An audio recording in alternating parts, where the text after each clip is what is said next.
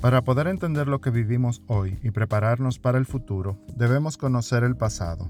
Así funciona esta industria. Nuestro invitado de hoy ha sido la inspiración para las nuevas generaciones, en nombre de diseñador de moda mejor posicionado en la mente del dominicano. Conocido por vestir a nuestras reinas, multifacético y con un estilo muy personal y muchas historias que contar. Nadie podría hablarnos mejor sobre la historia de la moda dominicana que el increíble diseñador Leonel Lirio. Ganador de premios internacionales como el traje de fantasía Reina de los Mares que lució la Miss Universo Amelia Vega. Ha vestido a figuras del espectáculo como Charitín y Cecilia García, además de ser el responsable de los vestuarios de los principales espectáculos de la República Dominicana por muchos años. Si alguien sabe cómo ha sido, cómo es y cómo puede ser la moda en RD, ese es nuestro Leonel Lirio.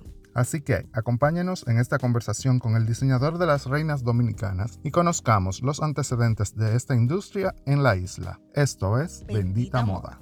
¡Aleluya! En este mundo lleno de caos, donde tenemos que llevar una vida perfecta en redes sociales y ser socialmente exitosos, nos enfrentamos a nosotros mismos como víctimas y verdugos. Una relación de amor y odio, repleta de sentimientos encontrados. Bendita Moda, más que ser otro podcast, es un grito desesperado por el desahogo de todos los profesionales de la industria creativa. Celebraremos, lloraremos, creceremos, evolucionaremos y viviremos una vida de desenfreno juntos. Yo soy Carlos de Moya. Yo soy Yamilet M. Díaz. Y estaremos conversando con expertos y amigos sobre temas que nos apasionan, otros que no tanto y algunos que son un desmadre regularmente. Bienvenidos a Bendita Moda.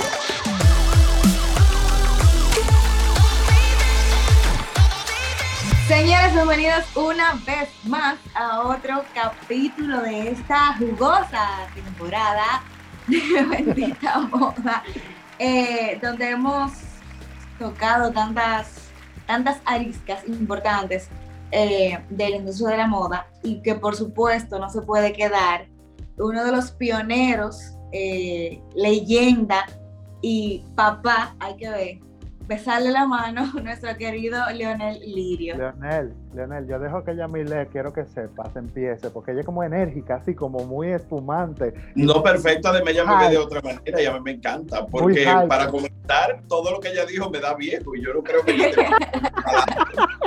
Porque yo se lo perdono porque ella es muy linda y muy, muy, bella. No se lo diga mucho porque después se lo cree y tenemos que... No, no, pero se lo puede creer. Leonel, gracias por aceptar nuestra invitación. Eh, el tema que vamos a tratar hoy sobre, es sobre la historia y los antecedentes de la moda dominicana y no me pasa por la mente nadie mejor que tú para hablarnos de este tema, porque tu trayectoria, tu trabajo y tus vivencias eh, sin duda han servido para mí en muchos aspectos y para muchos otros en inspiración, en una escuela. O sea, para mí tú eres la moda dominicana en piel, en carne propia, a piel personificada. Bueno, pues me honra muchísimo, me honra muchísimo que tú creas eso, porque yo pienso de ti que eres una de las personas más talentosas y multifacéticas que yo he conocido.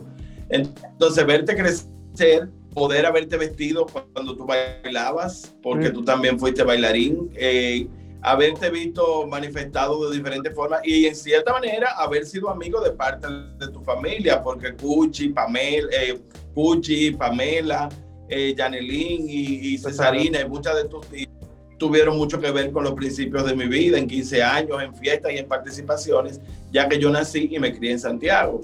Ah, me honra sobremanera que tú pienses eso, porque cuando yo llegué a la capital, yo vine a estudiar vine a trabajar y vine a estudiar. Yo me formé en el Colegio de la Salle en Santiago, el bachillerato completo.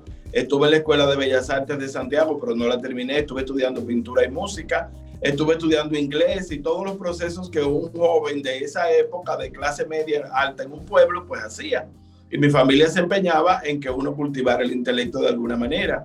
Yo recuerdo, siendo niño, los reinados de mis piscinas en Santiago y me chocaba mucho que existiendo en Santiago modistas tan importantes, porque Santiago tenía las mejores modistas que habían en el país, o por lo menos las que yo conocía y que eran más accesibles.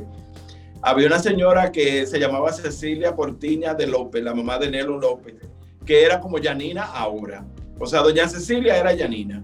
Y en el concurso nacional de traje típico, ella ganó el tercer premio, por encima, eh, igualada con doña Cassandra Damirón, que ganó el segundo, y con doña Hilda Kelly, que ganó el primer lugar con el traje típico. Y tú sabes lo importante que es eso, porque tú tuviste la, la, la oportunidad de ganar un concurso nacional en donde te cuento que yo presenté una propuesta con un seudónimo y fue rechazada. y yo lo acepté con mucho honor y mucha gloria y muy callado. Ahora me y siempre me da mucha risa acordarme de eso, pero también me da mucha satisfacción porque yo no creo que estuviera ganando a ti. O sea que, de todas maneras, porque tú sintetizaste en tu juventud y en tu energía todo lo que tú querías expresar en esa pieza. Y eso mismo tuvo que haber pasado. Los concursos generan muchas controversias. Los premios por igual, sobre todo cuando no son internacionales. Cuando el premio es internacional, el país te lo celebra.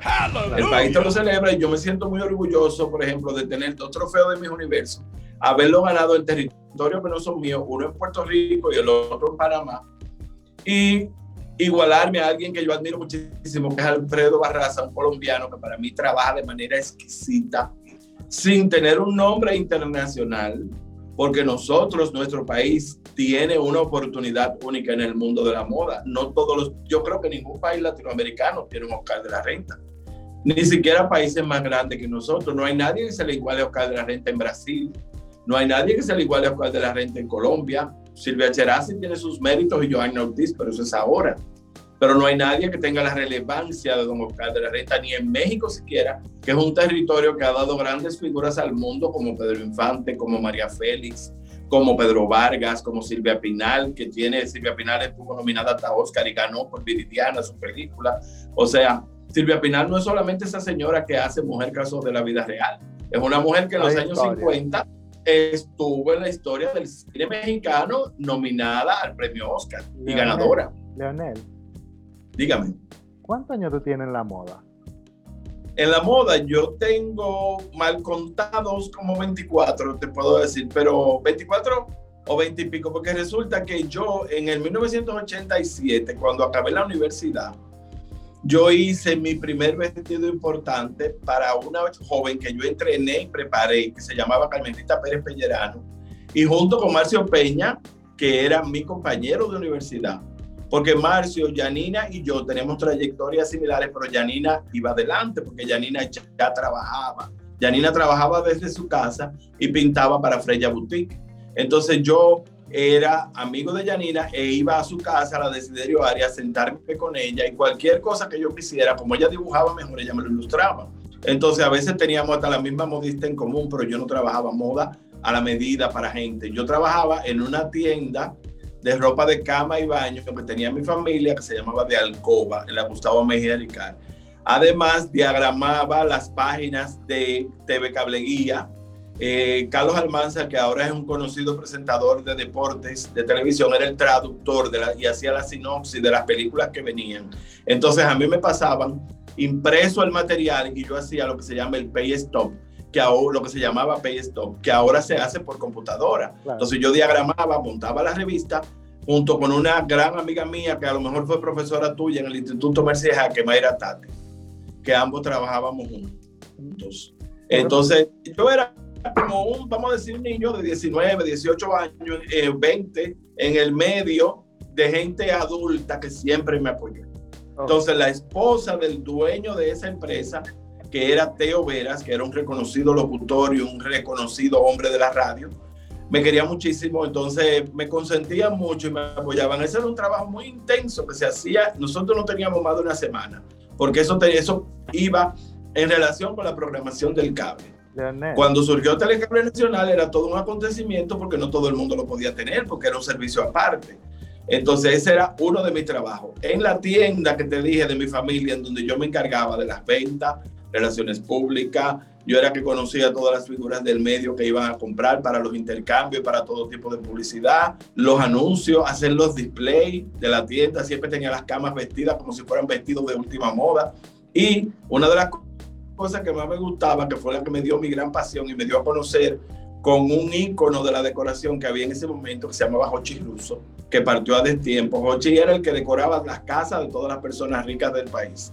Entonces, el que tenía una casa aquí de lujo tenía decoración de Hochi, eh, arquitectura de Mickey Villa, eh, muebles de, de, las tiendas que habían. Entonces ellos influían En esa época yo era muy amigo de Ada Balcácer y de ahí comienza, por eso es que le hago un homenaje a Ada, porque Ada fue mi primera maestra en la universidad. Ella me dio grabado uno y dos.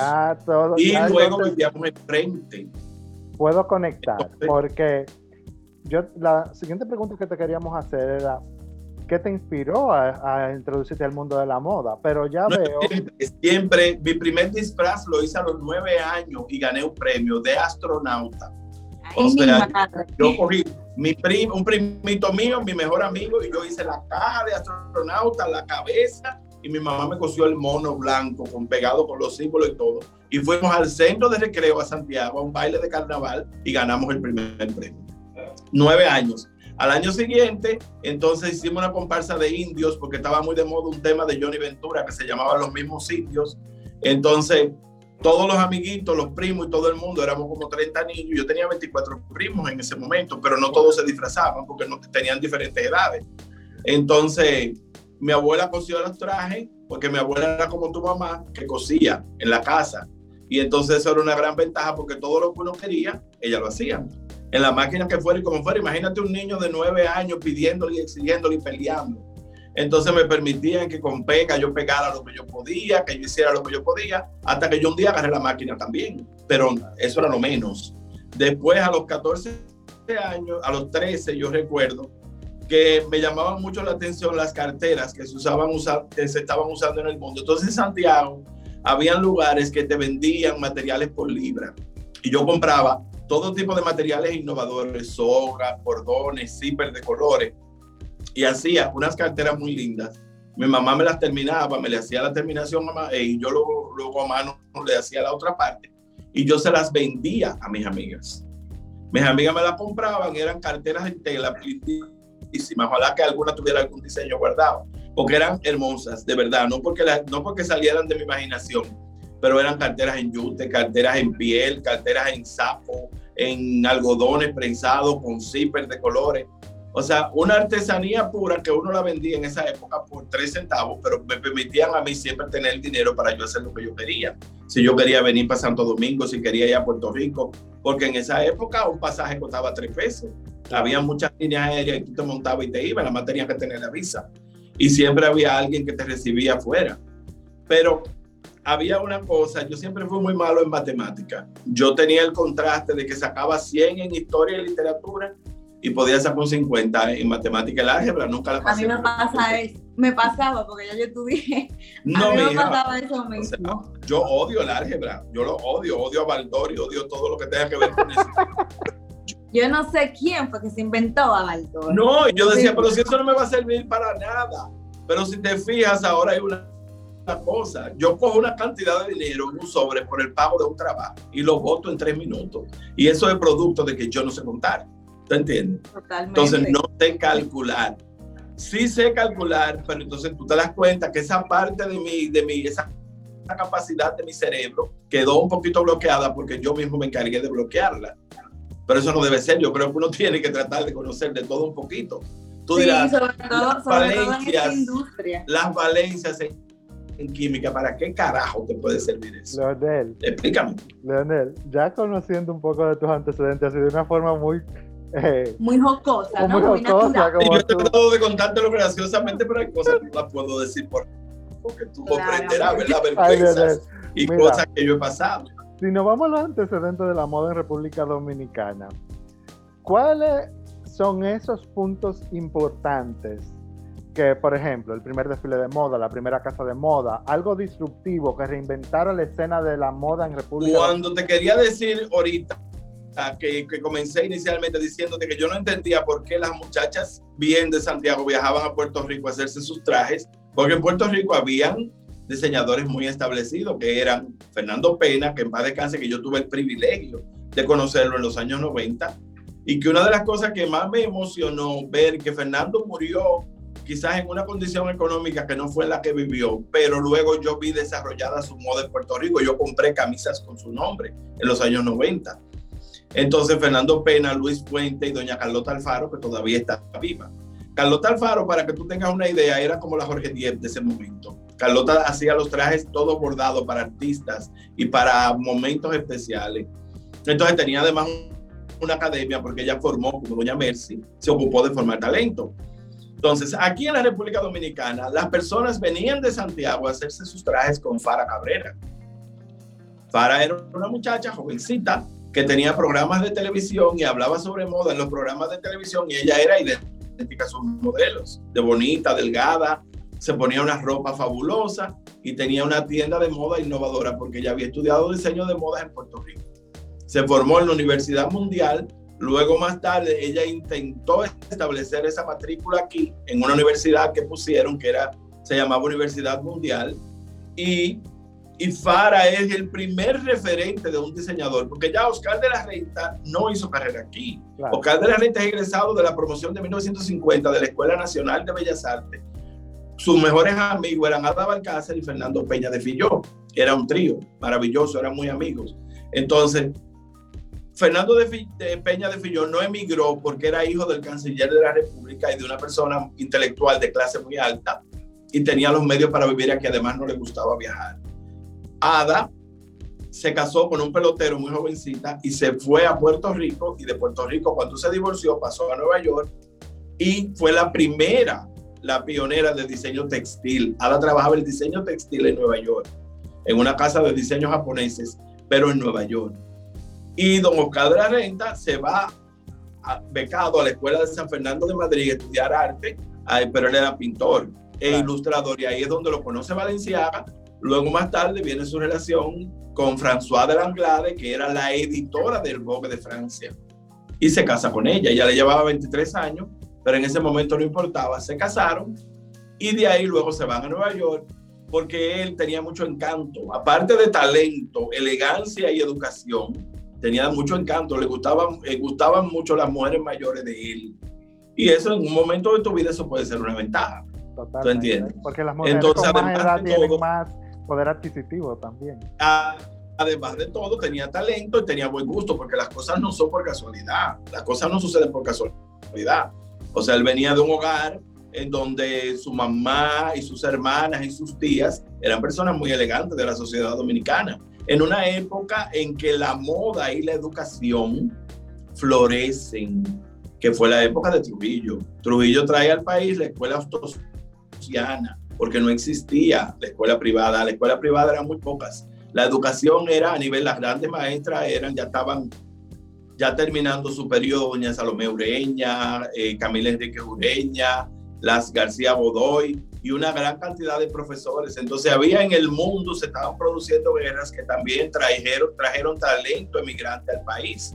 Los grandes maestros de la Escuela de Arte Española vinieron a Bellas Artes contratados por Trujillo.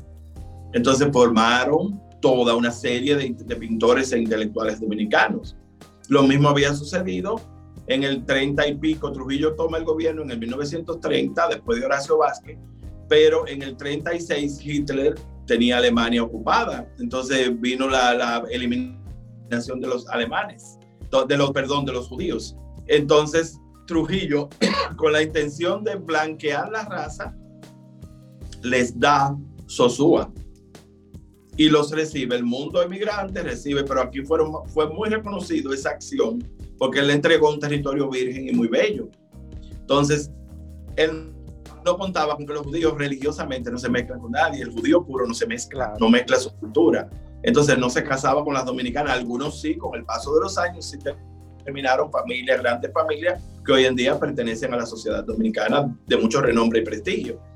Pero eso no fue lo que pasó. Ellos establecieron su, sinagoga y desarrollaron la industria láctea. Una cosa muy importante, la mantequilla Sosúa, eh, los toros cebú que trajeron los, para la ganado vacuno, la leche. Enseñaron a los dominicanos a transformar productos en, de alta calidad. Y de ahí surge la industria láctea. Entonces eso fue muy importante. En el caso contrario, también está lo de la bomba de Hiroshima en, por Japón. Entonces la colonia japonesa vino a Constanza y cultivaron los vegetales. Entonces, por eso es que nosotros tenemos, tú oye, los chinos de Bonao y tú no sabes lo que sé yo qué de tal cosa. Que nosotros tenemos una mezcla muy interesante. Históricamente ya teníamos los africanos que habían venido para la industria azucarera, los, los, eh, los guloyas que son ingleses de las islas de Barlovento y esos lugares, que eran de habla inglesa, pero eran negros y tenían sus manifestaciones a través de los trajes de colores y del baile. O sea, todo eso influye de manera, aquí tenemos grandes vestigios de arquitectura victoriana, que ahora se está discutiendo que no, pero realmente Samaná y Puerto Plata y San Pedro son un bastión de la arquitectura victoriana. Entonces, Leonel, todo esto, tú entiendes, obviamente la moda se alimenta de todo. Se este manifiesta en todos los aspectos, claro. La dominicana es una cosa muy importante, Carlos, que no perdemos. Las dominicanas siempre se cosieron a la medida. Siempre. Habían familias poderosas que viajaban, los hombres, a hacerse sus trajes a Boston, a casas tradicionales, pero aquí ha habido grandes maestros de sastrería toda la vida. Casa Y en los años 50 había un señor que no se le ha hecho el reconocimiento que merece, don Miguel Sampol. Don Miguel era un, un artesano esteta que las familias ricas lo llevaban a su casa cuando sus hijas eran reinas o para debutar en sociedad o para los 15 años, las llevaban a su casa cuatro y cinco meses a confeccionar el vestuario, cosa que Trujillo contrarrestó cuando trajo desde Italia para el reinado de su hija Angelita a las hermanas Fontana, que eran unas diseñadoras muy famosas que habían hecho el traje de Paola de Bélgica en ese momento. Entonces Trujillo las trajo al país para construir aquel famoso traje de Angelita que nunca debieron de haberlo destruido porque ese traje debió de haber estado en un museo. En un, en un complemento que salió en, el, en, el, en, un periódico en el 87, hablaba de Casa París como primera referencia de una casa. Sí, Casa París era una sastrería. Yo la llegué a ver un maestro artesano que quedaba en la Avenida Independencia, cerca del parque, por ahí, por esa área, cuando tú coges la Bolívar era una casa de moda muy exquisita. Y que se cosían los Rockefeller, los, los Sí, la gente mandaba hacer los trajes a la medida, a la medida que ha habido grandes maestros. No podemos juzgar la Coruña, que todavía está su sobrino de Don Santiago, La casa de la Coruña eh, era, eh, Don Santiago era un discípulo de esas casas. Luego pasa y forma su, su sastrería de alto grado estaban los gemelos, los mellizos, que eran dos hermanos que yo lo llegué a conocer e inclusive uno de ellos me llegó a conocer a mí, ya muy mayor, lo recuerdo perfectamente. Y aquí habían grandes modistas en la ciudad, por ejemplo, doña Dora Oviedo, la señora Eunice de Lara, la hermana, eh, que también era apellido de Lara, que hacía Ana María Alonso, que era una española que había emigrado, que tenía una casa muy linda, Valentina Moda se llamaba, la Delgado. Entonces, surge Casa Virginia como pionera, pero Casa Virginia no hacía ropa a la medida, Casa Virginia importaba ropa. Casa Virginia viene a hacer ropa de mujer en los 80 ya, cuando hubo un problema muy serio aquí con las divisas y la importación. Y en un momento se intentó llenar el conde de ropa dominicana, que es cuando Mercy funda la asociación. Los diseñadores dominicanos llegaron a intervenir las vitrinas del conde con modelos con sus creaciones de principio a fin. Por eso yo intento hacerle un homenaje a Conde Memoria en Blanco en uno de mis desfiles en Dominicana Moda, porque yo llegué a ver las vitrinas de la Puerta del Sol, de Flomar y del Palacio con maniquíes en vivo, con, donde se compraban las telas. En ese mismo sentido, eh, ¿cuáles fueron los primeros diseñadores eh, reconocidos como tal en la isla? Bueno, la primera, primera, primera, que es un patrimonio viviente, Fara Cabrera. Entonces, estaba doña Hilda Kelly, que doña Hilda era una todóloga, vamos a llamarla así, porque doña Hilda ilustraba muy lindo. Ilustraba muy lindo, enseñaba buenas maneras, tenía un programa de televisión y ella captaba talento a través de ese programa. El programa se llamaba Original de Hilda Kelly. Entonces ahí se montaban musicales, se montaban cuentos infantiles y de ahí surgía talento, de ahí surgieron grandes maniquís y reinas de belleza como Sandra Cabrera, que son muy recordadas hoy en día y todavía están vigentes. Esteban estudió con doña Hilda Kelly, Jorge Diez fue discípulo de doña Hilda, porque cuando tú tenías una inquietud, pues tú te ibas al Centro Cultural de Hilda Kelly, que quedaba en la Lincoln, y allí te formaban. Ella formaba talento, ilustraba muy bonito y tenía el prestigio de ser la única que ganó el primer premio por encima de todo el mundo en un controversial concurso en el 1969 del traje típico dominicano que todavía sigue siendo el estándar representativo y lo usaron durante muchos años nuestra reina de belleza. Luego, como te dije, la primera persona profesional fue Fara Cabrera, profesional del diseño de moda. Después vienen las otras. Después llega Modesta Castillo, que era maeña, igual que Carlos. Modesta tenía una hermana que era la directora de sociales del periódico Listín Diario, Ramonita Castillo, que en paz descansa, igual que ella. Y entonces Ramonita introduce a Modesta en el mundo de la postura. Modesta cosía muy lindo y lo hacía muy bien y había estudiado diseño en la promoción que Fara creó en la Mundial. O sea, Modesta ya venía de su casa desde niña que cosía, con su mamá aprendió. Pero en la Mundial hizo su tesis y se licenció en diseño de modas. De ahí surge también Isabel, Isabel Reynoso, que luego pasa a trabajar en el atelier de María Elena Perdomo. María Elena Perdomo había llegado al país con Oscar de la Renta. Oscar de la Renta la trajo como su maestra de directora del taller cuando fundó su casa de moda en La Pastera en el 1967, por ahí. Pero ya Fara estaba, o sea, ya Fara estaba y Fara ya hacía ropa. Pero la casa Oscar de la Renta no duró más de dos años porque la logística era muy difícil. Él estaba en Nueva York, él nunca abandonó Nueva York, entonces la gente iba atraída por un diseño de moda, un vestido que se cortaba aquí, pero se terminaba allá, porque él tenía que revisarlo, tenía que verlo. Entonces en esa época había que viajar una persona con el vestido. Eso lo hacía muy costoso y un tiempo muy lejos para poder sostener, para la sostenibilidad de un negocio que tenía que evolucionar, pagar una nómina altísima, pagar la elegancia y pagar todo eso.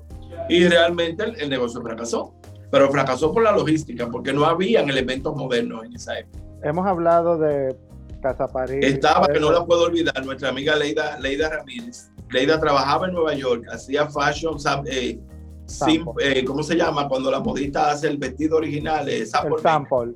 Sample, ajá. Ajá, sample maker. Y entonces era, eh, Leida había venido de Estados Unidos. Hay una señora que todavía está viva y cose mucho, doña Nereida, que llegó a tener una tienda en Plaza en Plaza Naco cuando se quemó Plaza Naco. Doña Nereida era experta en Estados Unidos en hacer abrigos de piel. Y doña Nereida todavía tiene su casa de modas eh, por ahí por la Universidad Intec. Eh, doña Josefina Olivares, que era una modista de alta alcurnia, de alta, de alta categoría, le cosía a las reinas de belleza. Cuando Jenny Polanco concursó, quien le hizo el vestido fue doña J. Olivares, se llamaba su marca, y a Soy la Luna también. O sea, doña Josefina cosía precioso, ya está viva, está muy mayor, pero está viva. Y Genarina de Franco había venido de La Vega con muy buen gusto, con muy buena modista, muy buena terminación, entonces se cuela en los concursos de belleza. Hasta los 80, que llega la gran rival que fue de ella, Mercedita García, que trabajaba una marca llamada Vicky Mer. Bajo el nombre de Vicky Mer, Mercedita es la que hace el vestido de María Cela Álvarez con el que se corre. Ese fue su gran... Pero Mercedita le cosía a las primeras damas de entonces y le cosía, estaba modas mimosas, que hacía mm, doña Monserrat le cosía a doña Cela y a muchas personas distinguidas del país. Más Mimosa hacía postura a la medida. Pero cuando quieren poner a Casa Virginia como Casa Virginia era ropa importada, siempre apoyó el talento local para ciertas cosas. O sea, Zully comienza en Casa Virginia por una colección de traje baño. Primero como estilista y luego con una colección de traje de baño. Y es doña Virginia quien lo recomienda para irse a Nueva York. Y entonces, Leonel, ¿qué piensas tú, tomando en cuenta todos estos antecedentes, de un negocio de moda a medida, de un negocio de moda em, para un público muy selecto? ¿Qué fue eso que causó eh, un cambio en la moda en República Dominicana? ¿Dónde tú crees que hubo esa, e, ese efecto disruptivo que hizo que la moda dominicana se empezara a respetar más como para internacionalizarse o que se considerara como una carrera de prestigio? Eh, cuando las personas, cuando primero, nunca como ahora ha habido tantos centros de formación. Yo creo que tenemos más escuelas de la cuenta de las que el país puede resistir, porque un país, el problema que a mí me preocupa es dónde van a trabajar esos muchachos.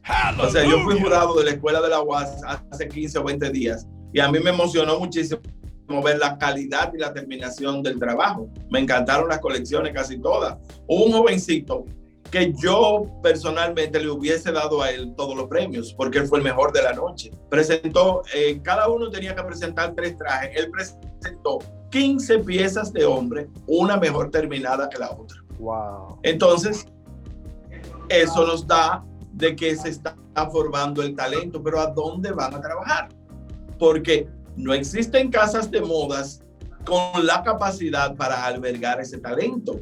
No existen en el país porque no ha habido un desarrollo que tenga que ver paralelo con el desarrollo industrial. Es imposible que aquí se dé el caso de Silvia Cherasi. Es imposible que aquí se dé el caso de Joanne Ortiz. Porque primero, ellas son muchachas de familia muy alta, de mucho dinero, y la moda es dinero e inversión. En la moda tú tienes que perder todo lo que tú tienes para tú poder surgir. Y si no, que se lo pregunten a Janina, porque eso no es casualidad. O sea, nadie con la edad de ella se coloca donde ella se ha colocado si no hubiese sido porque ella invierte y pone figuras a lucir su ropa. Pero en nuestro país, esa ropa no se la pone casi nadie. Todo el mundo quiere que tú se la prestes. ¿Tú entiendes? Entonces también ese es un factor determinante cuando yo comencé hace 20 y pico de años, las figuras de la televisión me buscaban y pagaban su ropa. Hoy en día nadie te paga un vestido. Todo el mundo manda a un estilista, ni siquiera va a la persona. Manda a un muchacho, demandado, un muchacho demandado a buscar la ropa. Ese muchacho viene en tu cara, se sienta, te diseña el vestido que quiere para su figura. Te decía, retomando el tema, que cuando yo comencé hace unos 20 años atrás, las figuras de la televisión que estaban de moda eran Tapares, ya estaba terminando su proceso Socorro Castellano, Magda Florencio, que éramos muy, siempre hemos sido muy amigos. Eh, estaba ya María Cela, Milagros, Ivonne Veragoico. Entonces las noches de punto final, por ejemplo, llenaban todo un espacio. Todo un espacio era muy importante vestir a Jan y vestir a Ivonne. En ese momento quien estaba de moda era Esteban Martínez. Luego surge Jorge Diego. Eh, Jorge llega de México en el 1988 exactamente y se introduce a través de Que era la, artista que estaba de moda. Le decoró la casa Viquiana y comenzó a hacerle unos vestidos de canutillo muy llamativos, que luego terminaron las cantantes del Jaragua con esos vestidos, porque esos vestidos nunca fueron muy aceptados por la mujer de clase muy alta. Siempre eran para un show off. Se lo llegaban a poner las figuras como Cecilia García, que tenía 100 facetas, Cecilia siempre ha sido considerado un símbolo y un ícono de la moda porque tenía una tía que le cosía la medida en su casa y tenía muy buen gusto para escoger su ropa. Entonces luego también le, le cosía a un muchacho que se llamaba Bainando, después le cosió Esteban y después le cosió eh, durante mucho tiempo Marcio Peña y luego yo. O sea, Cecilia siempre ha estado en manos de profesionales para coserse y en manos de la familia. O sea, que siempre ha sido considerada una mujer muy elegante. Y de hecho, de esa generación de Rina Ramírez, Luchi Vicioso, eh, Sonia Silvestre, que en paz descansen. Rina está, está viva, pero, pero ya no, no puede cantar porque tiene problemas de salud. Y Cecilia es la única sobreviviente de todo ese grupo de mujeres que está todavía activa y con una carrera vigente muy presente. Muy activa. Entonces, eso era es muy activa. Eso era el referente de una elegante, de una dama elegante. Entonces, esas mujeres, cuando te contrataban, te pagaban. Te pagaban. Hoy en día, tú llamas a una figura y le dices que tú la quieres vestir, entonces te dice que su post en las redes sociales vale cualquier cantidad de dinero. Pero tú no tienes contacto con esa figura. Qué falta de respeto. El negocio cambió, el mundo cambió. Entonces, si tú no tienes un tren productivo, una tienda para surtir eso, es imposible. Es imposible porque lo que inviertes nunca se te va a devolver para atrás. Ya no hay manera. ¿Tú entiendes? ya no hay manera. En base a eso que estamos conversando y como hemos visto que ha evolucionado la cosa. no es una involución, una involución en cierta manera. De cierta Otra forma de hacer negocio, vamos a llamarle. Entonces, hay agentes intermediarios. O sea, cuando yo comencé, yo era el que buscaba la ropa, el que decidía, el que escogía, seleccionaba. O sea, yo hacía el papel del muchacho demandado, el estilista, el que buscaba los zapatos. Tú que trabajas, yo le busco los zapatos a Charitín. Yo soy su asistente pero yo buscaba los zapatos, buscaba el vestido, buscaba esto, buscaba lo otro, y le decía al maquillista como yo quería verla, que casi siempre era como ella quería, ¿tú entiendes? Porque ese fue uno de mis grandes trabajos. O sea, yo duré dos años y medio. Cuando Charitín regresa en el 1995, su primo Freddy Veragoico le da media hora en punto final y a mí me contratan como su estilista y su asistente. Yo era el asistente de ella para todo. Yo con ella fui a Argentina, Alemania, a Colombia, a Puerto Rico, a Nueva York. O sea, yo viajaba con ella, iba a todos los lugares y buscaba a Houston, Texas, al homenaje que se le hizo a Selena cuando la mataron. Yo me acuerdo que les repliqué uno de los grandes trajes de Selena, icónico, pero se lo hicimos en otro color. Para ella cantar Yo tenía una esperanza, el tema de Don Juan de Marco, la película. O sea, todas esas cosas yo las recuerdo que las viví y me dan mucha satisfacción pero yo pienso y digo, hay una involución, porque ahora se sienta una persona delante de ti, una persona que puede ser director de arte de una revista, o puede haber estudiado mercadeo, o puede simplemente dibujar de habilidad, y te dice, yo quiero a fulanita de tal con este traje, o te lo saca de Pinterest y te lo lleva para que tú lo hagas. ¿No entiendes? O cogen a En ese sentido, yo tengo... cualquier tipo que esté de moda, y esas son las en mi época eran otras yo tengo dos, preguntas. Eh, a raíz de, eso. Número uno, ¿qué cosas usted cambiaría en base a esa expertise que le caracteriza para que se logre un desarrollo adecuado? No. O yo no puedo cambiar nada. Yo no puedo cambiar nada porque yo no tengo madera de héroe. Yo soy sobreviviente porque tengo muy buena salud, pero yo no tengo madera de héroe para yo cambiar ni luchar contra viento y marea. Fíjate, si tú haces una obra mal como arquitecto o ingeniero, ¿quién te enfrenta? El, colegio de ingenieros te quita tu estatus. Si tú legalmente te comportas eh, que vendes tus derechos de, como abogado, te trabajas con el narcotráfico, ¿quién te impide trabajar? El colegio de abogados si tú haces una, eh, aplicas mal el juramento hipocrático y no cumples como médico correcto, ¿quién te enfrenta? El colegio médico. Son gremios constituidos. Aquí hay tres o cuatro asociaciones de diseñadores de moda y todas lo que hacen es un acto social o darte herramientas para pymes. Oye, viejo, tú no puedes tener una herramienta de pymes si tú no clasificas para un préstamo. ¿Quién te lo va a dar? ¿quién te lo va a dar? O sea, ¿qué hace falta? Inversionista. A mí no me invites a un cóctel, que yo de cócteles estoy harto, ¿tú entiendes? Ya yo no voy a cócteles porque a buscar qué. ¿Tú comprendes? A mí no me invites a una celebración, ¿a celebrar qué? A celebrar tu ego personal. No, yo no te con eso. Entonces, hay otro problema. Tenemos dos plataformas de moda muy importantes. Dominicana Moda y ahora está el RD, que siempre ha estado. Primero estuvo en manos de Jorge para llevarle la contraria, como él siempre hizo. Jorge siempre fue una persona que quiso llevar siempre la contraria a todo. Tú tenías un evento y a él no le convenía, pues él te lo desbarataba. Y no estoy hablando de los muertos, porque a mí no me gusta hablar de personas muertas porque no tienen para defenderse. Inclusive, todo el mundo sabe que nosotros fuimos antagónicos durante un buen tiempo, pero yo eso lo manejé con mucho respeto. Inclusive un día antes de él morir, yo conversé con él, cosa que no se produjo desde el 2004 cuando rompimos relaciones. Pero si me, tocó la oportunidad y la gracia de poder sobrevivir, entonces yo tengo que dar gracias a Dios porque yo soy muy creyente. ¿Tú entiendes? Y yo perdono, yo tengo capacidad de perdón. Pero si tú me enfrentas, yo no puedo ser tu aliado porque no podemos, porque así no se puede. Nosotros podemos tener diferencias estilísticas, pero al final de cuentas es lo mismo. Son las mismas 10 clientas que van a consumir tu servicio, son las mismas personas las que te van a aplaudir en un show y son los mismos curiosos los que te van a detractar. Entonces, si tú no logras el respeto de tu clase, de tus seres humanos, la admiración de las nuevas generaciones, hoy en día ya eso no se está dando. Ya hoy en día no existe un símbolo que tú digas, ay, voy a aplaudir a fulano porque me encanta su trabajo. Eso no hay. Existen ya 10 o 15 diseñadores que nosotros no conocemos, con los que no tenemos ningún trato. Entonces, existe una cosa muy interesante que se está dando, un proyecto que yo no sé si tú, Carlos, como dominicano te diste cuenta. Ahora, una muchacha de buenos recursos, empresaria, visionaria, llamada Karina Puerto Real, acaba de crear una plataforma que se llama Indómita. A mí eso me parece un excelente futuro para la moda.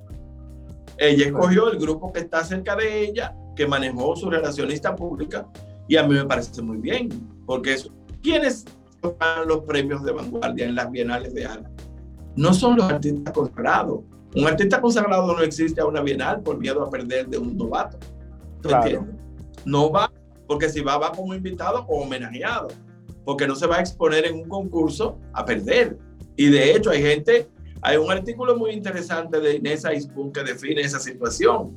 Hay artistas muy buenos, hay artistas que se han pasado toda la vida haciéndonos creer que son buenos y no son tan buenos. Y hay gente que tiene el mismo discurso por años, a unos les resulta y a otros no. Así mismo esto sucede con la moda. La moda te sientas a mirar el desarrollo. Viene una muchacha que en el 1978 decide coronarse como mi República Dominicana para tener una plataforma, porque los concursos de belleza siempre han sido una plataforma. Pero ella tenía el talento, la formación y la vocación, que fue Jenny Polanco. Entonces, Jenny no quiso parecerse a nadie. Yo creo que el gran mérito de Jenny fue fue la innovadora, la que rompe, la que decide y tiene la gran oportunidad de poder vender sus vestidos sin que el cliente le vea la cara. Cualquiera de nosotros que vende un vestido para una quinceañera tiene que sentarse con la mamá, con la abuela, con la tía, con el primo y ahora con el estilista. ¿Tú entiendes? Y con el, el, el, planificador de la fiesta. O sea, son seis personas para los cuatro vecinos, las cuatro primas que van y se te sientan a hablar disparate. Y tú empeñado en hacer ese vestido que te quede lindo, pero tienes que enfrentar todo eso.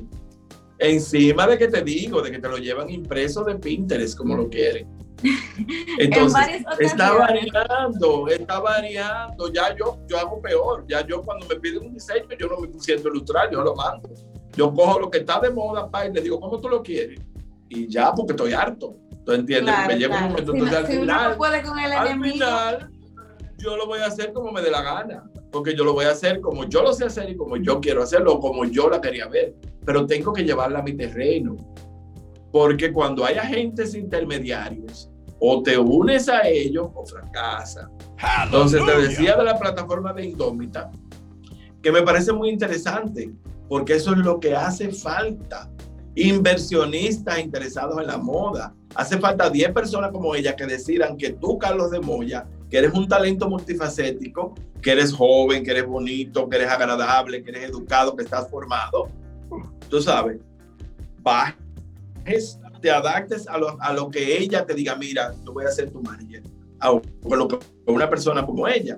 Entonces tú me vas a producir una línea. Esa línea la vamos a desarrollar en Colombia, la vamos a desarrollar en China, la vamos a desarrollar en cualquier lugar, o en Gurao, o en Santiago, y se va a hacer.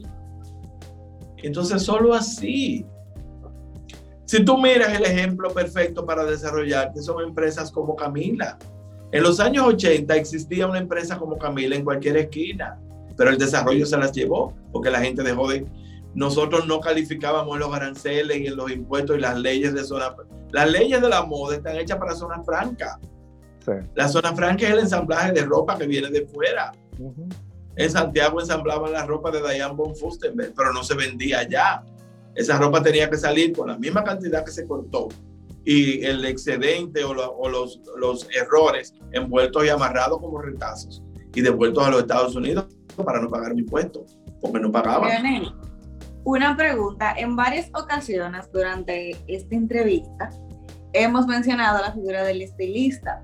Yo quiero saber cuál es la opinión que usted tiene sobre este nuevo personaje que antes no existía pero que ahora sí y que está sumamente presente, porque si podemos buscarle una definición, si podemos buscarle una definición, sería una herramienta contemporánea, pero que lamentablemente eh, tiene deseos de figureo.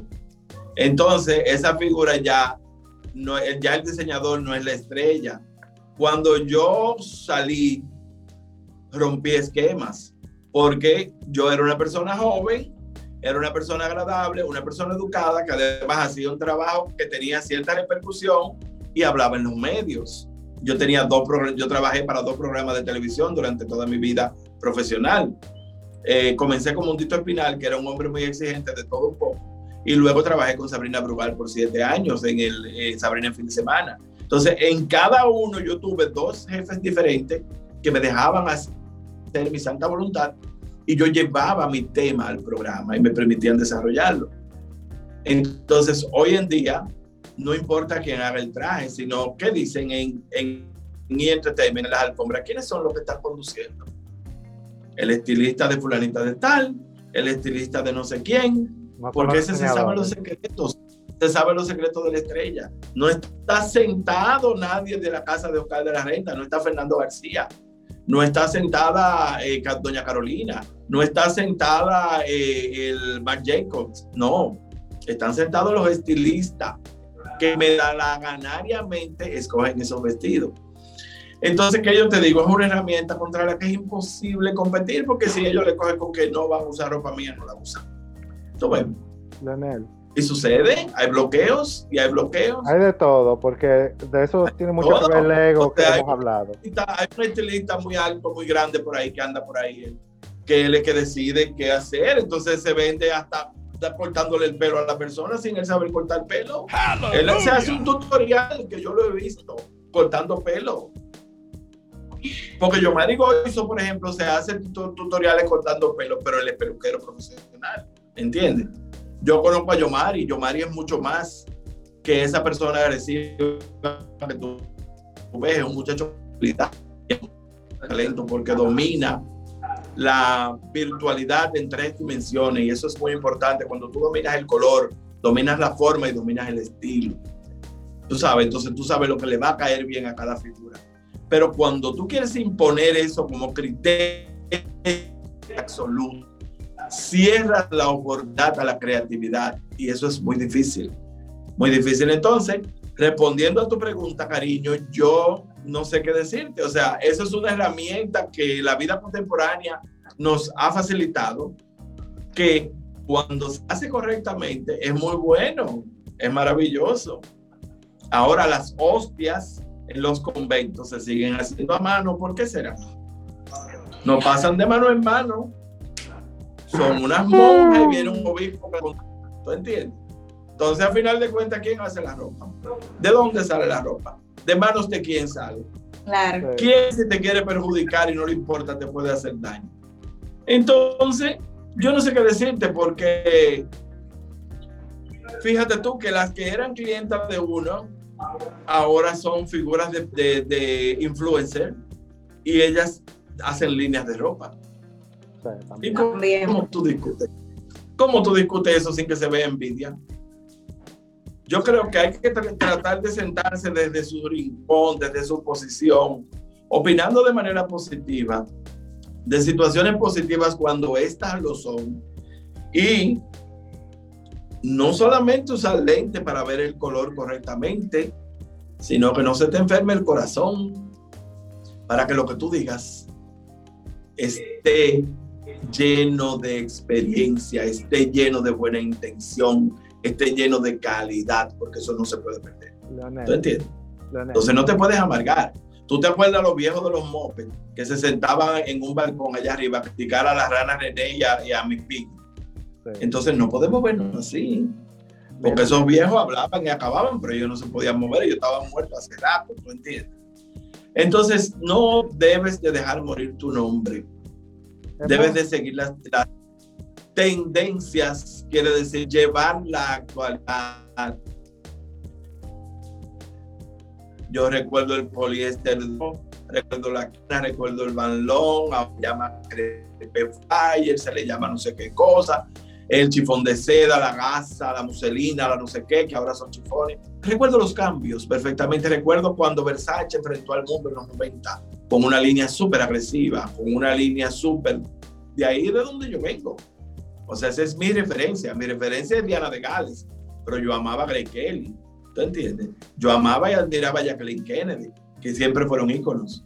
Amaba a las grandes estrellas de la pantalla, pero mi referencia contemporánea es Lady Di porque yo no, yo no soy más de ahí, ¿tú entiendes? Leonel, mira. Entonces eso es lo que yo te digo. Todo, todo esto que hemos hablado, ¿verdad? Todo lo que hemos estado conversando. Eh, y más otras cosas que yo he investigado, porque recuerda el tema cuando yo estaba haciendo la investigación de tesis que te entrevisté también.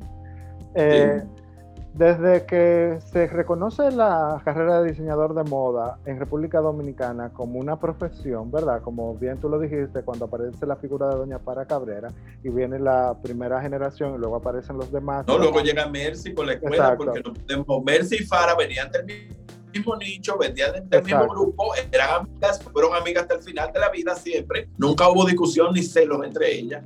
Porque, porque Mercy, Mercy se dio cuenta cuál era su su nicho. se encontró en la educación, en la motivación, el poder convertirse en la maestra, la gran maestra, que tal vez como diseñadora le hubiese costado más trabajo ser. Así es. Ella hacía unas mangas muy lindas en su momento y hacía una ropa muy vistosa, pero luego la dejó. Yo recuerdo los diseños de Doña Mercy porque incluso la, en la escuela, cuando estaba estudiando allí, le exponían mucho su trabajo y uno podía aprender desde todo su patronaje. Pero yo sí pude identificar que desde esa época nuestro gremio se, eh, solicita lo mismo, solicita apoyo del Estado, solicita más apoyo, más financiamiento. En las entrevistas que hemos hecho eh, del podcast también ha, salido el tema del financiamiento. Yo creo que ha sido uno de los temas más recurrentes. ¿Qué es lo que estamos haciendo mal entonces? ¿Por qué tú crees que no, se no recibe apoyo el colectivo? Y que, eh, el, sector, el sector no llegó a industrializarse. Al no llegar a industrializarse, no llegó a ser importante porque no tiene la cantidad de, de elementos necesarios que tienen los que manejan la zona franca. Los que manejan la zona franca pertenecen al sector empresarial dominicano. Los diseñadores no lograron engancharse en ese tren porque siempre ha habido ayuda para la artesanía, ayuda para las chacabanas, ayuda para la, lo que tiene que ver con la producción del ámbar, del arimar, de la, del cuerno. Eh, el veto que hay al Carey, que aún habiendo un veto lo trabajan de manera escondida y todo ese tipo de cosas artesanales. Pero entonces la moda nunca logró esa fuerza, nunca la logró, nunca logró posesionarse. Tú no has visto ningún candidato. Yo me acuerdo que yo me presenté con una pre-campaña a ofertársela a uno de los candidatos. Y la persona que era encargada de su campaña, el que disponía los fondos, me dijo, ¿y con qué usted cuenta para eso? Yo le dije, la industria de nosotros puede mover fácilmente más de, 200, más de 150 mil personas, porque nosotros tenemos clientas, el peluquero tiene clientas, el maquillador tiene clientas. Mira cómo Colombia. Mira, Colombia, cómo ha crecido con su industria de moda. El hombre me dijo, vuelvo más tarde, que yo no tengo tiempo ahora, y se fue, me dejó plantado. Nosotros le ofrecimos, yo le dije, yo le voy a llevar más de 5 mil personas a un cóctel que usted va convocar y vamos a ir con una mascarilla puesta de un color determinado, ya estaba el COVID, para que, para que usted sepa. Y ni caso me hizo. Ni caso me hizo. ¿Por qué? Porque ubican la moda dentro del sector cultura. Ok, la moda es cultura, pero la, moda, no es, un negocio. Es un negocio. La moda es un negocio, la moda tiene que estar en el sector empresarial, pero nadie ha ocupado, no existe desarrollo, de una clase si no existe en producción. Por eso, por eso es que tú dices que... Pregúntaselo a Sócrates, ¿cuántos años tiene luchando por todo? Por eso es que y ahora dices, tiene esa ropa para venderla por internet y está volando para hacer para eh, otra pasión su vida. Pero por eso es que tú dices que las organizaciones de moda, que hay de moda, las asociaciones y organizaciones así, no están trabajando por... Eh, no, ellas están trabajando no correctamente. Ellas están trabajando no se puede decir que no. Lo que digo es que Porque muchas de ellas pagan su, pagan su propio dinero. Exacto, Pero para qué a lo que me refiero. O sea, lo, yo quiero que me digas a qué sirve. A lo que me refiero. Porque tú me puedes invitar el, día, el 12 de julio a un cóctel. Tú me puedes invitar a un cóctel a celebrar el Día del Diseñador. Ok, yo voy, porque yo tengo más de un motivo para celebrar. Pero ¿y qué? ¿Y qué? Después de ahí. Si yo tengo un problema legal, si yo estoy demandado por un empleado, si yo tengo la ley de la seguridad social arriba, como me ha pasado cuando yo fabricaba, cuando yo tenía taller, ¿quién me ayudó? A mí nadie, yo pagaba a mis abogados yo. A mí no me ayudó nadie. Yo tuve una lista de más de cinco años en un tribunal, como lo habrán tenido muchos compañeros. Y no existe un asesor legal de ningún lado que venga a decirte si tú no lo pagas. O sea, tú perteneces a un gremio, pero ¿para qué? Explícame para qué. Entonces, la otra cosa que te estaba diciendo, hay dos plataformas importantísimas de la moda. Ok, yo estoy muy de acuerdo con que hay que ir, porque ahí, de ahí no solamente han surgido grandes nombres, sino que personas con talento han podido reivindicar su, reivindicarlo, su propio talento, para la redundancia, y resurgir desde allí. ¿Cuánta gente importante no conoció a Magali Tiburcio de Dominicana Moda? Una persona que ya cosía con mucha calidad y que ahora es una gran diseñadora. ¿Cuánta gente no conoció a los Gutiérrez Marcano, que Julio fue hasta asistente de Anne Klein en Nueva York? ¿Y de dónde vienen, de dónde se dieron a conocer más? De Dominicana Moda. Claro. ¿Cuánta gente tal vez no te conoció a ti? ¿Cuánta gente se enteró de que yo existía? Muchísima. ¿Cuánta gente tuvo la oportunidad de ver los desfiles de Janina Azar? Y de ahí comenzó entonces Janina a ir a todas las cosas internacionales. Entonces los de Jorge también, porque no se le puede quitar su mérito. Claro. Jorge era la plataforma para el que no tenía voz en el otro lado. Porque Claro, era una voz contraria y las partes, los partidos necesitan opositores. Total. Todo Se partido democratizó necesita un opositor. ligeramente. Entonces, de ahí surge y eso es muy importante. Entonces, pero ¿qué resulta? Tú haces una colección. La inversión se corresponde con el logro. Carlos. Depende de cómo lo veamos. Si nos vamos al aspecto económico, la colección generalmente no te deja los beneficios para atrás. Si nos vamos directamente al dinero. Si nos vamos a, analizar la parte del branding y de cómo tú vas construyendo una marca y cómo si tú tienes un modelo de negocio definido y establecido, pues, eh, y la estructura para mantenerlo, pues entonces puedes entender, se puede entender que el desfile es una inversión para hacer crecer el branding de tu marca. Promoción y publicidad para darte a conocer, pero impulsar tu marca. Pero Tu no es que tú haces una colección y todo lo que tú sacas allí se vende todo. llegaste a un punto muy importante que no se me puede olvidar. Hoy en día, personas que andan por ahí, que tienen negocios, dicen, hablan de su marca, el ADN de su marca. O sea, viejo, ¿cuál es tu marca? Porque yo aprendí en el 2007 que yo era reconocido, pero yo no era una marca. Una marca me convertí cuando Jumbo me comercializó. ¿Entiendes? Yo no era una marca. Entonces, tú no puedes hablar de marca cuando tu marca no ha estado en ninguna tienda. ¿Qué es lo que tú estás hablando? ¿Tú entiendes? Marca es Jenny Polanco. Marca es Jenny Polanco, que durante 40 años ha mantenido 10 y 9 tiendas. ¿Tú entiendes? Donde quiera. O sea, eso es una marca, a mi criterio, a mi concepto. Pero aquí hay gente que te dice el ADN de mi marca. el ADN de mi No, marca ya hecho manera de hacer tus dibujos. Tu manera de hacer tus dibujos para que te interpreten, pero no me venga a mí a hablar de ADN. ¿Qué es eso? ¿Tú entiendes? ¿Qué disparate es ese? O sea, no existe. Leonel. No me vengan con ese cuento, con esas cosas cuando tú ni siquiera tienes formación. Madre. Entonces, yo no voy a discutir eso con nadie, porque a esta altura de juego de mi vida yo no me voy a sentar a darle clases a nadie. Ya yo di Claro. Yo fui director de la Escuela de Arte de la Universidad Católica de Santo Domingo en su momento. Ya no me interesa. A mí no me interesa venir con un discurso y como dijo una diseñadora que yo estaba desfasado, porque ella cree que yo no lo sé, pero ella lo dijo. Ella dijo que yo estaba desfasado, que a mí no me podían hacer caso porque yo cerré mi negocio. O sea, sí, yo cerré mi negocio. Lo quité porque consideré que ya había cumplido su ciclo, Pero nadie que te era un quita muerto que el COVID le ha quitado los tuyos. Nadie te quita la entiendes? experiencia y todo lo que Claro. Pero tú nadie me quita lo bailado, nadie me quita lo que yo hice, nadie me quita lo que yo logré para otros, nadie me lo puede quitar, porque cuando yo comencé aquí nadie era diseñador, aquí no había, tú decías en tu casa que querías ser diseñador, te decían que eso no era para varones, y cuando tú decías, yo quiero ser como fulano, ¿quién era? Como Leonel Lirio, pero eso no lo puedo decir yo, ese mérito lo tiene que reconocer otra gente. Hasta yo lo, lo llegué a decir. Leonel, Nadie. Leonel. tenía un hijo chef, nadie Óyeme, tenía un hijo chef. Leonel, Leonel, El único yo- chef famoso que había aquí era May Mercedes. Cuando May Mercedes pasó de moda, el pobre, que en paz descanse, que dio mucho e hizo mucho.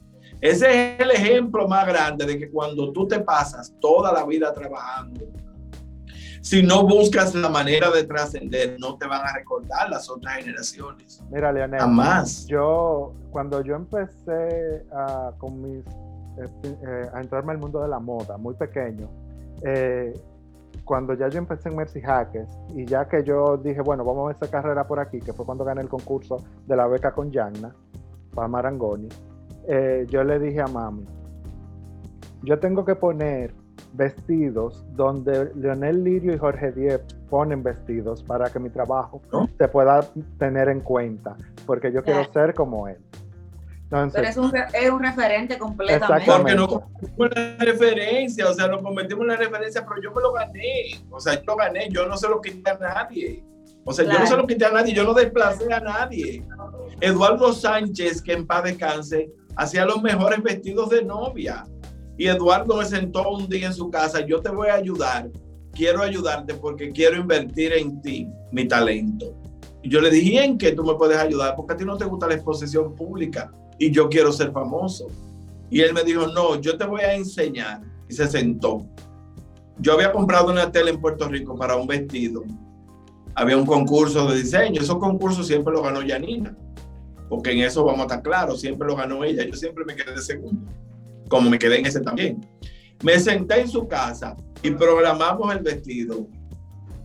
Y el vestido ganó un premio. Y a partir de ahí yo me di cuenta de que se podían hacer muchas cosas. Luego Eduardo muere, el pobre, sin un testimonio, sin nadie que conociera su trabajo maravilloso sin un reconocimiento público, porque nunca aceptó nada. Nunca aceptó absolutamente nada. Y hay que ver que se hacía un vestido, lo construía de principio a fin. Hizo los trajes de Doña Cela cuando fue primera dama. Hizo los trajes de tanta gente importante. Hizo los vestidos de boda que aquí no hacía nadie. Era un caché coserse con él. Entonces, ese es el tipo de talento. Ese es el tipo de talento que yo quiero en algún momento que quede impreso que la gente lo reconozca. Nosotros aplaudimos muchísimas cosas hoy en día, pero de gente que no conocemos. Ya lo Internacional. Leonel, Yo vi un eh, dentro del el podcast, eh, siempre, obviamente resaltamos siempre lo positivo, pero hablamos de quizás lo no tan positivo o los aprendizajes que nos ha tocado vivir en el, en el proceso. Entonces, ¿qué ha sido lo más complejo o lo más difícil que has tenido que pasar eh, o que estás aún sobrepasando en esta profesión? Tu vivencia, lo, peor que te ha pasado. Desde un principio, una vez, eh, yo escuché unas palabras de mi amigo Marcio Peña. Marcio Peña fue muy importante en la moda y un día recogió todo y se fue y es sacerdote. Y yo fui a su primera misa que él hizo aquí en Santo Domingo y él dijo, que nos pasamos la vida intentando ir tras el éxito. Pero que qué es el éxito? Cuando no lo tenemos, lo buscamos. Cuando lo buscamos, luchamos por sostenerlo. Y cuando creemos que se está perdiendo, entonces nos enfrentamos con nosotros mismos para seguir creyendo que los demás nos están viendo como personas de éxito. Y no hay nada más cierto que eso. O sea, ¿qué es el éxito? El éxito no es la efervescencia del momento. El éxito es haber alcanzado el nivel que tú querías alcanzar. Y yo creo que yo lo logré. El éxito es haberte posesionado. El éxito es haber determinado y haber vivido con calidad una carrera. Y lo más difícil de mi vida fue bregar contra eso mismo.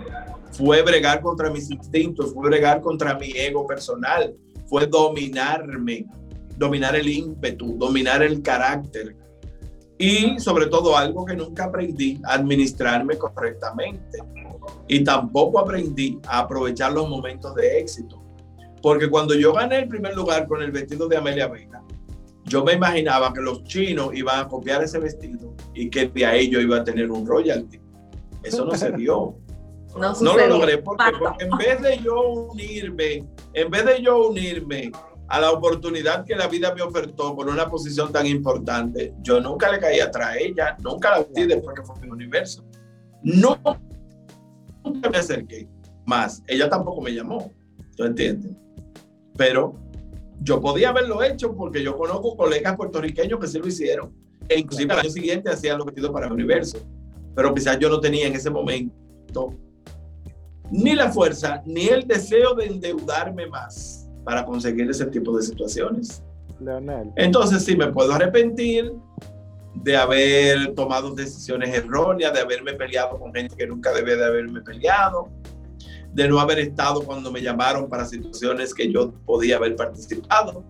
Pero se queda en mi vida haber vestido primeras damas. Se queda en mi vida haber estado en lugares importantes. Se queda en mi vida haber hecho más de 10 veces los premios soberanos. Se queda en mi vida haber hecho junto con Tita la primera alfombra roja que se hizo en el país. Se queda en mi vida haber trabajado con Charitín. Se queda en mi vida haber ganado premios internacionales. Eso nadie me lo puede quitar. Eso nadie me lo puede tocar. Y se queda en mi vida que en la avenida Duarte yo salgo a comprar cualquier cosa y la gente me pide una foto. Igualmente me la piden en la 34 en Nueva York, sin haber sido un diseñador internacional, porque mi carrera no ha sido de un diseñador internacional, pero yo he vestido figuras internacionales, porque yo he vestido a María Celeste Araraz, yo he vestido a Zoe Saldaña, yo he vestido a Mili Quesada, yo vestí a Johnny Ventura. O sea, en el plano que me tocó, yo he vestido eh, figuras internacionales, ¿tú entiendes?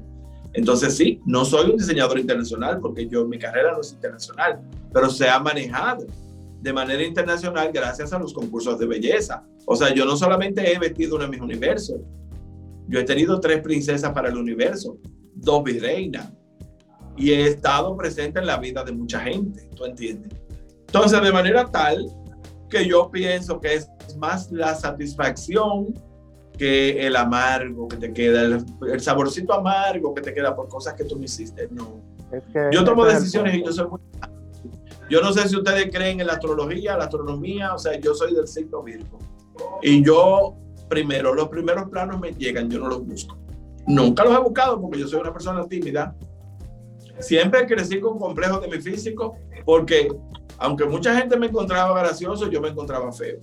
Entonces siempre he tenido que bregar con el sobrepeso, siempre he tenido que bregar con muchísimas cosas que yo trataba de superarlas con la inteligencia, con la habilidad y con el trabajo. Entonces, tal vez me conozco demasiado bien, pero tal vez me ha faltado escuchar otras voces, porque siempre hay que oír otras voces. Uno no solo puede, puede escuchar esta, hay que escuchar la de los demás y ponerte en sintonía con el tiempo. Pero hay cosas con las que, por ejemplo, nosotros dimos un programa una joven nueva que está viviendo aquí en el país, la dueña del programa con mucho orgullo dijo, porque Leonel Lirio me llamó y me escribió, entonces ella le dijo, ¿quién es Leonel Lirio?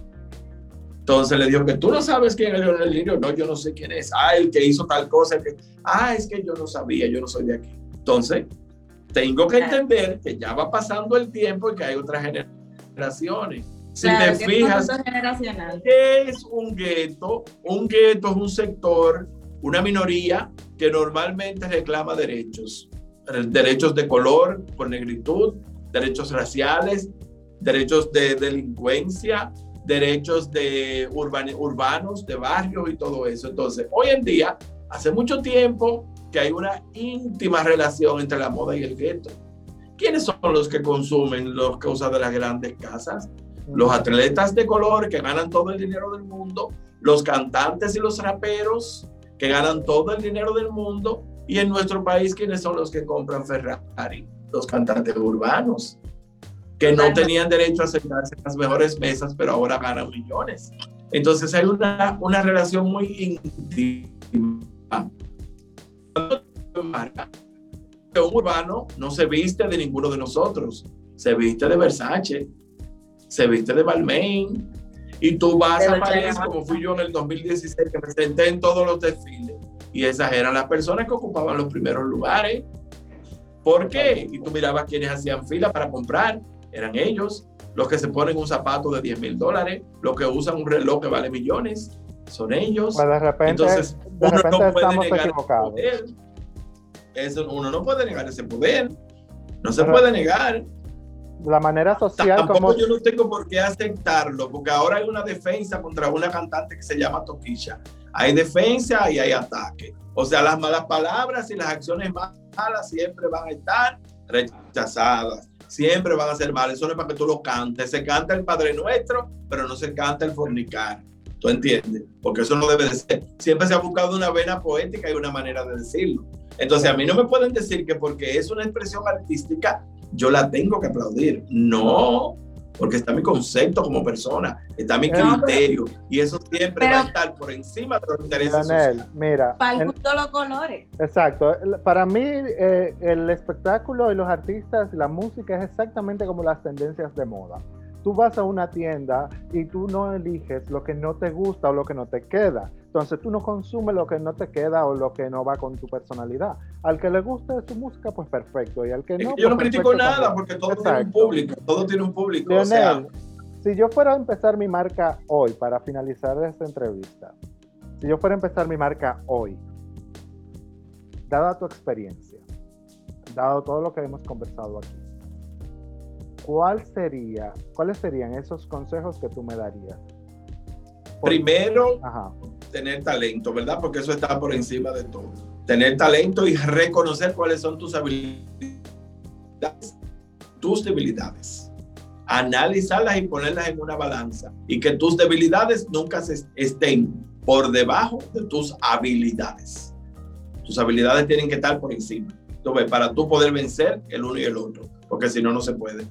Un inversionista que lo tienes que localizar, quienes gusten de ti y darte cuenta dónde están, olfatear, dónde están tus, eh, hacia dónde van dirigidos tus, pues quiénes son los que aplauden lo que tú haces o que consumen lo que tú haces. Y sobre todo, ser educado, tragar en seco y no decir todo lo que piensas, pero sí tener una opinión sobre todo lo que pasa. ¿Ok? Pero no decir todo lo que piensas cuando no lo debes de decir. Eso es Y tolerancia. Quien no tolera y discute con todo el mundo, nunca va a encontrar un espacio. Jamás. Yo creo que parte de mi éxito fue mi encanto. Para yo entender, hacerme amigo de todo el mundo y siempre ser el chévere. Cuando yo llego a una casa, ¿a quién yo saludo primero? A la muchacha del servicio, porque esa es la que me va a traer el vaso de agua.